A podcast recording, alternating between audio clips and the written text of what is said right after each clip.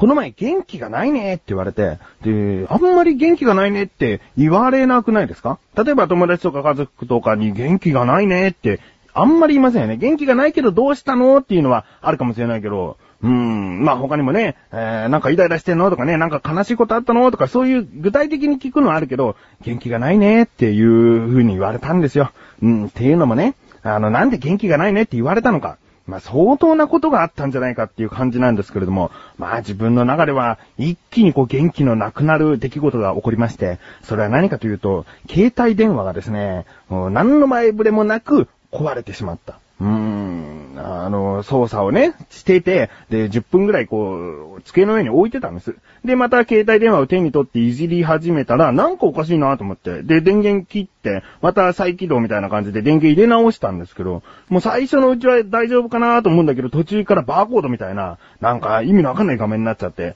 で、勝手に電源が切れて、で、勝手に電源がついて、で、それのずっと繰り返しになっちゃったっていうね。もう一気に壊れちゃったんですよ。もうそういうことが起こると、自分の中で、うわーショックだよーとか、あのー、なんか、そんなに落ち込んでいるつもりはないんだけど、旗から見ると元気が一気になくなってるみたいですね。えー、まあ、それだけね、携帯電話に依存しているというか、なんかね、自分のその身の回りのものが故障するっていうのはね、どうも無意識のうちに、えー、出てるみたいね。その、まあ、表情だったり、雰囲気だったり、なんかオーラみたいなものが、こう、元気ないっていう感じになっちゃうんですね。うん。まあ、そんな、もう、携帯電話故障してから一週間ぐらい経ったので、そんなに元気なくなってない自分がお送りします。菊師匠のなだらか向上心。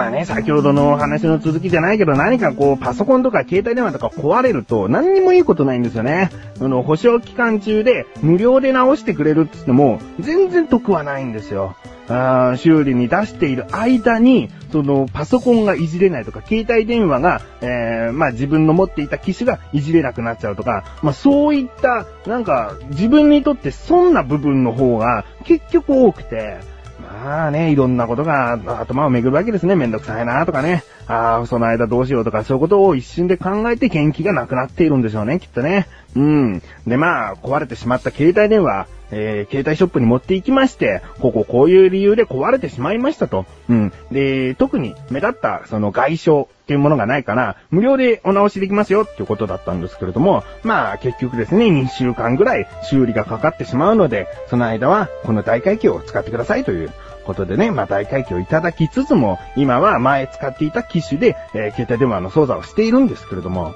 うん。で、まあその携帯ショップに行った時に、よくこうね、隣の席の人がトラブルを起こしちゃってなんていう話多いんですけれども、まさにその状況に出くわしまして、自分がまあ、その受付の人と話してる間も、声がすごく聞こえるんですね。えー、だいたい50から60歳ぐらいのおじさんが男性の受付の人に怒鳴っていると。うん。で、何を怒鳴っているかっていうと、どうやら自分と同じように携帯電話が壊れてしまったみたいなんですね。うん。だけど落としたとかそういうことじゃないらしくて、その受付の人に向かって言ってるのが、その壊れた原因は何なんだと。この原因を教えてくれないと次もまたこんないきなり壊れてしまう状況になるんじゃないかっていう。なんか悪いことがあったんだったらこっちでしないようにするし、みたいな、そういうことを言ってるんだけど、その言い合いになっちゃってるから、ついおじさんも声がでかくなっちゃってるんだよね。うん、だからなんか理不尽にふざけんなこの野郎とかそういう口調の怒鳴り方ではないんだけども、まあ、とにかくこっちの要望にちゃんと答えろよっていうことで、だんだんこうヒートアップしちゃって声が大きくなっちゃってる。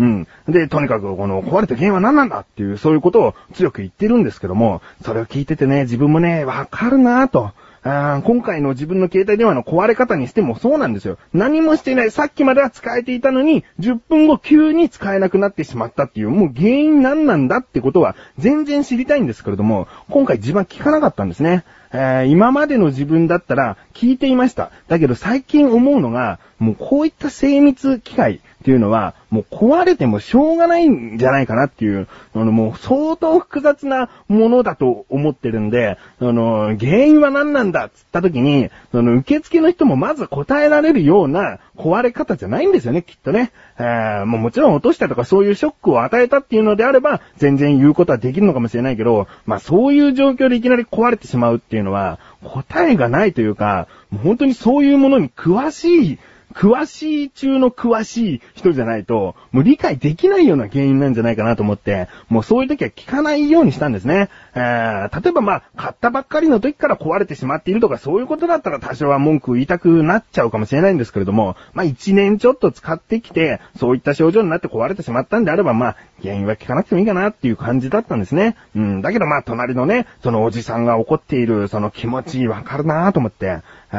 で、なんとかその話はですね、えー、落ち着いたみたいで、その後でもまたおじさんが怒鳴っているんですね。うん、まあ、もうそれまでこうイライラさせてる分小さなことでももう怒鳴り声になってしまってるみたいで、で、自分の状況とは違って、なんか大回帰を出せないみたいなことを言われてるっぽいんですよね。うん。だけど、そんなこと言ったって今日電話繋がらなくなっちまうじゃねえかみたいなことでね、またそう怒ってるわけですよ。で、その男性の受付の人も、あの、すごくなんかプラン的ななんか、その契約的なことを細かく説明しているっぽいんですけれども、まあ、そんなことは、おじさんあんまり理解できなかったみたいで、もうそういう方はどうでもいいんだと。とにかく、こう契約してた携帯がいきなり使えなくなっちゃってどうするんだと。とにかく大会をもう出してくれっていうふうにもう言ってるんですね。うん。で、話は結局、大会期をお貸しするという、そういうことで落ち着いたみたいなんですね。うん。で、まあそういう話が嫌でもこう入ってきちゃって、えー、聞いているうちにね、あのー、まあ、今回の男性の受付の人は、最初はこう、なんか決まり事のようにこう、冷たい感じで話していたけども、結局こう、大会期を渡すということで、解決したってことはいいなと思って、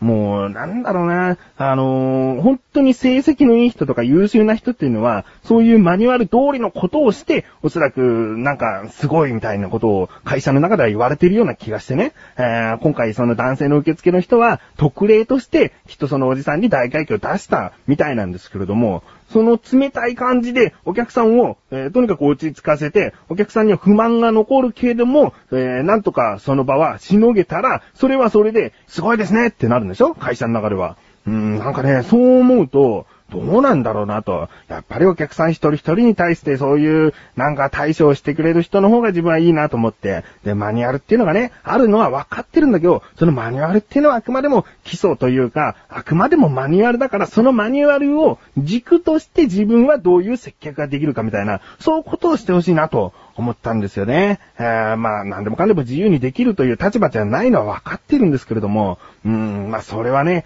その、下っていう立場で言うのは失礼なのかもしれないんですけれども、上の人っていうのはそういう状況あんまり知らなかったりするから、あの、お客さんに対して冷たい対応のマニュアルになってるような気がするんですよね。うん。まあ、そういった携帯ショップに限らずですね、クレームを受付するところとかありますよね。そういうところって、とにかくクレームを出してきた人をなだめるのが第一の仕事っぽいですよね。えー、来たクレームすべてを、その、会議に持ち出すとか、そういうことをしてないような気がして、うん、なんかね、もうちょっとこう、身近になってほしいですよね。クレーム受付センターみたいのを構える企業っていうのは、どうなのかな？まあ、どうなのかなって言っちゃうとあれなんだけども、えー、どうかなと思っちゃうんですよね。うん。だけど、このクレーム受付センターがなぜできたかっていうことを考えていくと、結局、自分たちみたいな客の方が理不尽なことを言い過ぎてきたために、そういうところが設けられたような気もするんですよね。だからどっちもどっちのような気もするんですけれども、うん、真心ある対応で、すべてのものは成り立っていかないもんですかね。うん、まあそんなことを携帯ショップ行った時に思いました。小高的文化発信ということでね、まあ、文化を発信して、まあ、そんなにまだ立てないんで文化っていうのも、まあ、正直、成り行きでついちゃった名前っていうのも正直あるんですけれども、まあ、それなりに文化っぽいことを言っていく。ということで、そんな小高祐介がお送りする小の小高カルチャーは2週に1度の水曜日更新です。さようなら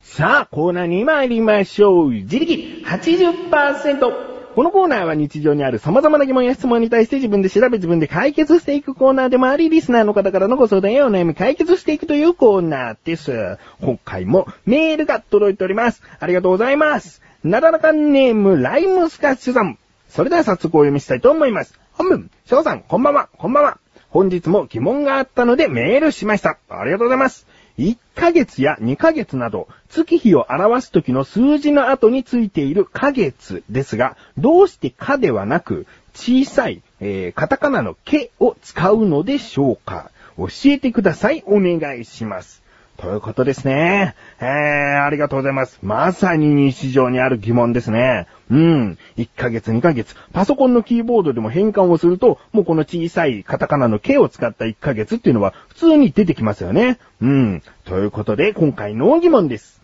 1ヶ月や2ヶ月などについているかは、どうして小さいカタカナの K を使っているの？ですね。調べてきました。ここからが答え。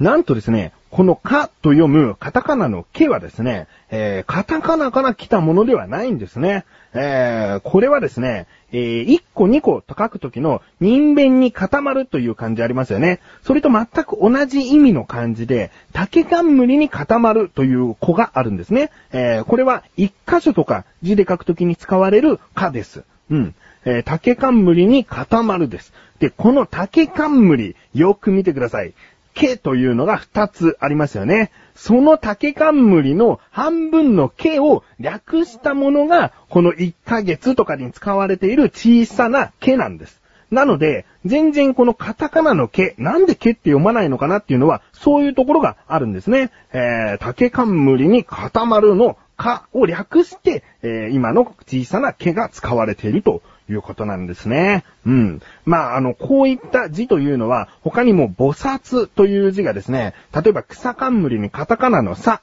一字だけで菩薩と略したり、そういうことを昔のお坊さんがしていて、で、まあ、こういった今回の場合の、その、かという字も竹冠の片側だけを取って、毛にしてしまったようなんですね。うん。まあ、こういったことでですね、本来は、まあ、竹冠に固まるで、1ヶ月、2ヶ月って書いていく方が正しいのかもしれませんが、まあ、夏目漱石さんとかですね、えー、1ヶ月って書くときは、小さなカタカナの毛を使っていたりもするんですね。うん。まあ、そういったことでどんどん使われてくると、もう日常的にも違和感なく使われていくということなんですね。うん。まあ、こういった意味で小さな毛を使っていますが、今はもう駅名とか地名なんかでは、結構多いんじゃないでしょうか。例えば、霞が関とか、茅ヶ崎、えー、他にも自由が丘とか、そういうところでも小さな毛が使われております。まあ今小さな毛と言いましたが、大きな毛でもいいそうですね。というのも決まりがないみたいなんです。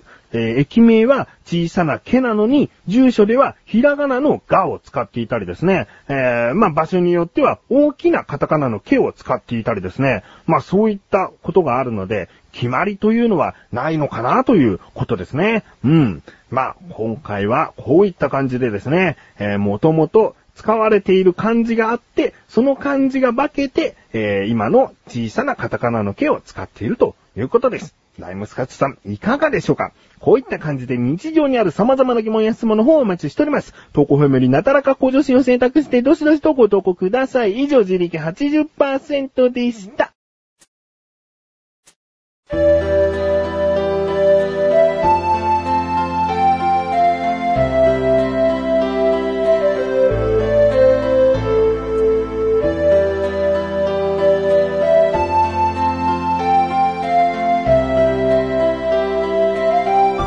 エンディングでーす。そしてすぐお知らせでーす。このなだらか向上心が配信されたと同時に更新されました小高菊池の小高カルチャー聞いてみてください。今回はですね、うん、まあ、自分が一番こう勉強になったなと思うのが洋館ですね。洋館について話してるんですけど、洋館って羊っていう漢字が入ってますでしょ？全然なんか甘いものって感じがしませんよね。なんで羊なんだと。見た目も羊っぽくもないし、羊がもちろん使われているわけじゃない。ね。気になるという方はですね、何かこう自分で調べちゃう前に、この小田カルチャーを聞いてみてください。ということで、なだらか小女子は毎週水曜日更新です。それではまた次回、お相手は菊池翔でした。メガネタマーニでもあるよ。お疲れ様です。